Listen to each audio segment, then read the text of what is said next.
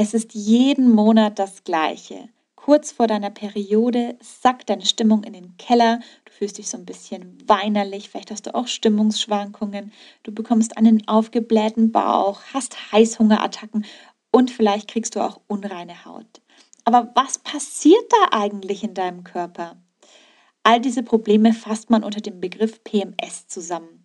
Und wir wollen uns in dieser Podcast-Folge anschauen, was PMS ist, welche PMS-Typen es eigentlich gibt und was deine ersten Schritte gegen PMS sein können.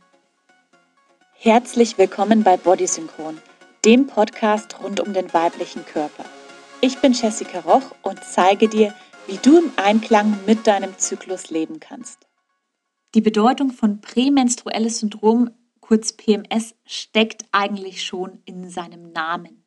Prämenstruell bedeutet, dass es vor deiner Periode auftritt und ein Syndrom ist die Bezeichnung für das Auftreten von verschiedenen Symptomen. PMS ist tatsächlich das häufigste Hormonproblem bei den Frauen. 80 Prozent aller Frauen leiden daran und Leider ist es auch so, dass bei 20 Prozent von ihnen die Beschwerden so stark sind, dass sie Medikamente dagegen einnehmen müssen. Und jetzt überleg mal, fällt dir eine Frau ein, die noch nie PMS hatte? Also all meine Freundinnen waren schon mal davon betroffen. Da gibt es keine, die da ungeschoren davon gekommen ist. Und es ist tatsächlich so, dass PMS in allen ethnischen, sozialen und kulturellen Gruppen vorkommt und sowohl Frauen mit schwacher Periode als auch Frauen mit starker Periode treffen kann. Die Beschwerden verschlimmern sich meistens, wenn die Frauen älter werden, also so ab dem Alter 35, wo es bei den Frauen in die Perimenopause geht, wird das Ganze noch mal unangenehmer. Also am Anfang so nach der Teenagerzeit ist es eigentlich okay und dann so ab Anfang Mitte 30 werden die Beschwerden schwieriger.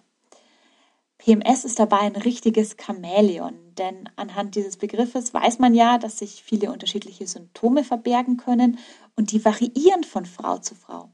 Ich sag dir mal die häufigsten, die auftreten können. Das ist zum einen Angst, also dass du wirklich so Angstattacken bekommst, Beschwerden mit der Brust, also eine spannende Brust, Schmerzen in der Brust, vielleicht auch kleine Knötchen in der Brust, so zystenartige, dann ein aufgeblähter Bauch und auch Verstopfungen, also generell Darmbeschwerden, Depressionen und so eine gewisse Traurigkeit, die einen einhüllt in diesen Tagen, auch eine Gereiztheit und Stimmungsschwankungen, dass man so wegen jeder Kleinigkeit ausflippen könnte und sich gar nicht mehr emotional unter Kontrolle hat aber auch Probleme mit dem Hunger. Also entweder, dass du überhaupt keinen Hunger hast oder dass du massive Heißhungerattacken bekommst.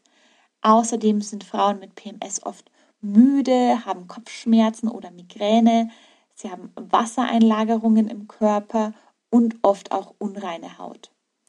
All diese Symptome treten meist so zehn Tage vor der Periode auf und verschwinden während bzw. kurz nach der Blutung wieder weil es jetzt so viele verschiedene Symptome gibt, hat man irgendwann angefangen, verschiedene PMS-Typen zu definieren. Und die will ich dir jetzt kurz mal vorstellen. Also es gibt den PMS-Typ A. A steht in dem Fall für Aggression und Ängstlichkeit. Also so, wenn es mit der Stimmung ein bisschen schwierig ist, wenn man sehr schnell wütend wird, aggressiv reagiert, aber auch Angstattacken hat. Dann gibt es den PMS-Typ C. C steht an der Stelle für Craving. Das ist der englische Begriff für Heißhungerattacken. Also das sind PMS-Typen, die sehr, sehr viel Hunger haben und dann sich auch gar nicht so unter Kontrolle haben und wirklich so Fressflashes bekommen. Dann gibt es den PMS-Typ D. Das D steht in dem Fall für depressiv, also für Menschen, die wirklich da sehr, sehr traurig sind. Manche haben da ja wirklich wie so eine Art kleine Depression in der Phase und das ist eben dieser Typ D.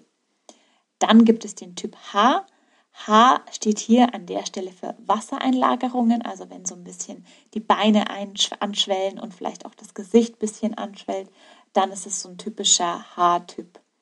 Dann gibt es noch den Typ O für Other. Das bedeutet halt einfach verschiedene andere Symptome, die noch auftreten können. Und last but not least der unangenehmste Typ, nämlich Typ T. T steht für Total. Also dass du all diese Beschwerden hast. Das gibt es leider auch. Also das passiert häufiger, dass Frauen auch mehrere Typen gekreuzt haben oder eben alles davon. Obwohl dieses Problem jetzt so wahnsinnig verbreitet ist, nochmal, 80 Prozent aller Frauen leiden darunter, werden die Betroffenen leider einfach viel zu selten ernst genommen. Denn wenn sich die Frauen bei ihrem Gynäkologen oder ihrer Gynäkologin über ihre Probleme mit PMS beklagen, bekommen sie meistens nur zwei Auswahlmöglichkeiten. Entweder nimm die Pille oder akzeptier es einfach. Du siehst, da sind die Optionen leider sehr begrenzt und manchmal frage ich mich schon, was wäre, wenn Männer PMS hätten? Hätten wir dann auch so wenig Optionen, die wir den Frauen bieten? Also du kannst dir jetzt überlegen, wenn du zu deinem Gyn gehst, ob du es einfach akzeptierst oder ob du Hormone dagegen schluckst. Ich bin aber der Meinung, dein Körper zeigt dir diese PMS-Symptome nicht an, weil ihm das so viel Spaß macht, sondern der will dich warnen. Das ist wie eine Warnlampe im Auto, die angeht, weil das Öl leer ist oder das Benzin zur Neige geht. Dann sagt dir dein Auto, hey, pass auf, du musst das und das nachfüllen. Und so sehe ich PMS auch. Das ist ein Warnsignal deines Körpers. Der will dir sagen, hey, bei mir stimmt etwas nicht. Schau mal genauer hin. Und ich finde, wir sollten da aufhören, das zu ignorieren oder zu sagen, das ist halt so, das gehört zum Frausein dazu und vielmehr anfangen zu Detektiven zu werden und rauszufinden, woran könnte das denn bei mir liegen?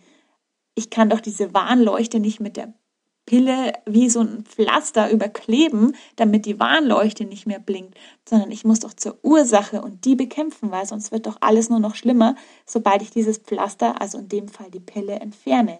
Jetzt ist es so, da PMS ja ganz viele Symptome mit sich bringt, geht man in der Wissenschaft auch von mehreren Ursachen aus. Also es ist so eine multifaktorielle Erkrankung, nennt sich das. Es gibt also nicht nur eine Ursache dafür, sondern wahrscheinlich mehrere.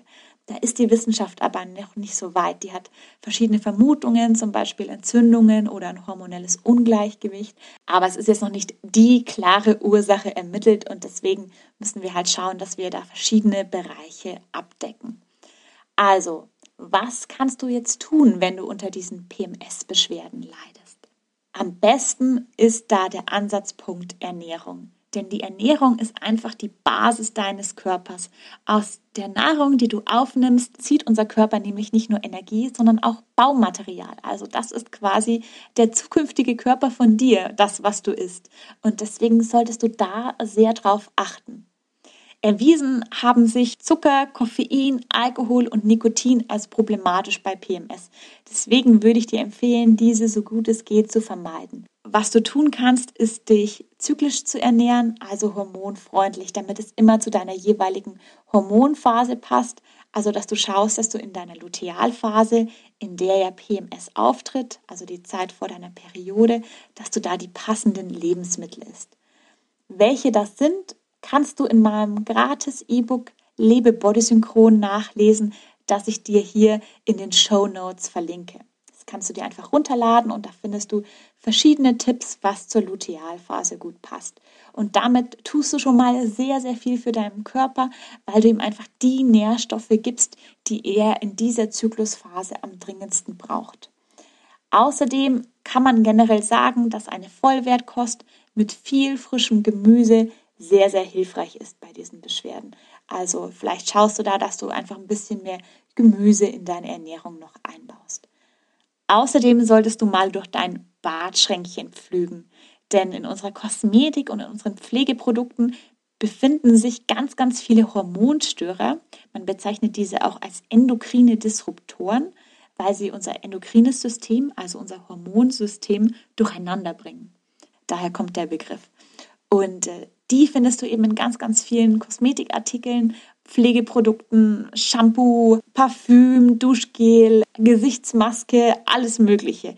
Und da habe ich dir auch einen Artikel verlinkt, den ich schon mal über dieses Thema geschrieben habe, mit hilfreichen Tipps, auf welche Stoffe du da besonders achten sollst, also die nicht in deiner Kosmetik vorkommen sollten. Und auch bei Reinigungs- und Putzmitteln kannst du so ein bisschen anfangen, Acht zu geben, Vielleicht magst du dir ja die App CodeCheck runterladen, mit der kannst du deine Produkte einscannen und siehst dann, ob sie hormonstörende Stoffe enthalten oder nicht. Denn diese hormonstörenden Stoffe bringen deine Hormone einfach massiv aus dem Gleichgewicht und ein hormonelles Ungleichgewicht kann der Anfang von PMS-Beschwerden sein.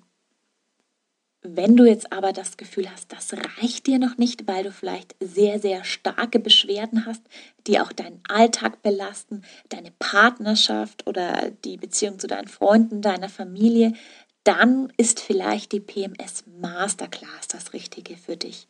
Das ist ein Minikurs zum Selberlernen, den ich rausgebracht habe und in den habe ich wirklich mein ganzes Wissen rund um das Thema PMS gepackt.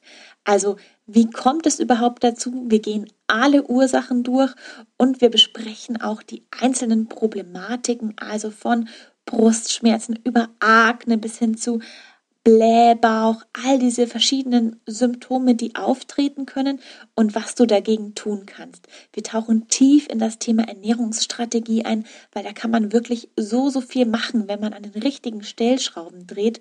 Und wir besprechen auch ausführlich, welche Supplemente hilfreich sind und welche nicht. Denn da gibt es leider sehr viele schwarze Schafe mittlerweile. Ganz viele Hersteller schreiben irgendwie PMS auf ihr Supplement drauf, aber dann enthält das zum Teil irgendwelche Wirkstoffe, die sogar kontraproduktiv bei PMS sind, also die dein PMS verschlimmern, wenn du diese Supplemente einnimmst.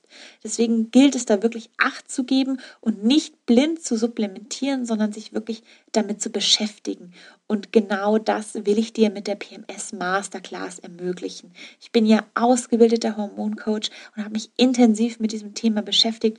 Deswegen weiß ich genau, was funktioniert und was nicht und möchte dieses Wissen gerne an dich weitergeben.